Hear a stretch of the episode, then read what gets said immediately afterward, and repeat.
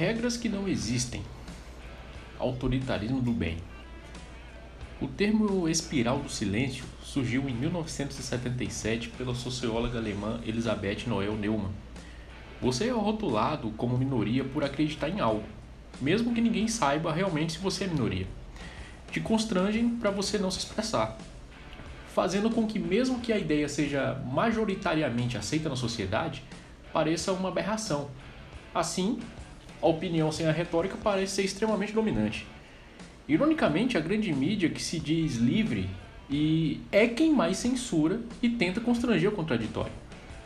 São um número muito pequeno de pessoas, culpando a grande massa e jogando com a sua mente para te fazer sentir culpado, envergonhado.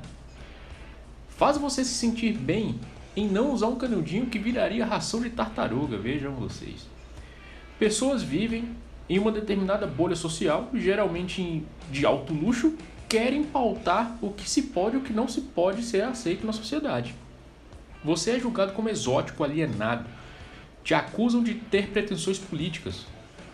Ora, mas o homem é um ser político, como disse Aristóteles em certa feita. A ordem social precisa ser estabelecida, e isso vem através do convívio equilibrado, seguindo regras e normas. Ora, mas por que um pequeno grupo de mídia quer desestabilizar a sociedade? Parece até uma teoria da conspiração, alguns podem pensar, né? Essa impressão surge porque essas pretensões não são depositadas de maneira ostensiva. É apenas uma ameaça vaga. E eles pretendem que continue assim. Pois se for escancarada a intenção, ela vira objeto de discussão. E aí vai por água abaixo.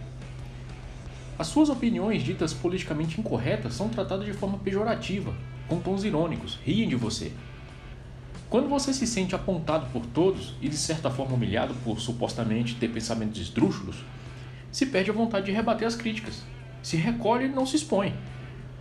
Ao não retrucar uma crítica contundente e destrutiva, é, é, pensando que o que vem de baixo não me atinge, é a espiral do silêncio abrindo a sua mente para te dominar. Ela precisa ser combatida e exposta. Ela existe, não é delírio. O tempo todo parece que estão cercando a nossa dialética. Assunto como cotas raciais, identidade de gênero, é, aquecimento global, aborto, já estão com conceitos pré-definidos na mídia tradicional. Quem quer que discorde das pautas terá fadado a enfrentar o rolo compressor do establishment. Você não é um ser humano melhor e nem pior por ter suas opiniões diferentes, sem influência do efeito manada. Não duvide da sua capacidade de raciocinar e da sua capacidade de julgamento. Quando for acusado, jamais se defenda. Acuse-os de algo pior, porém verdadeiro.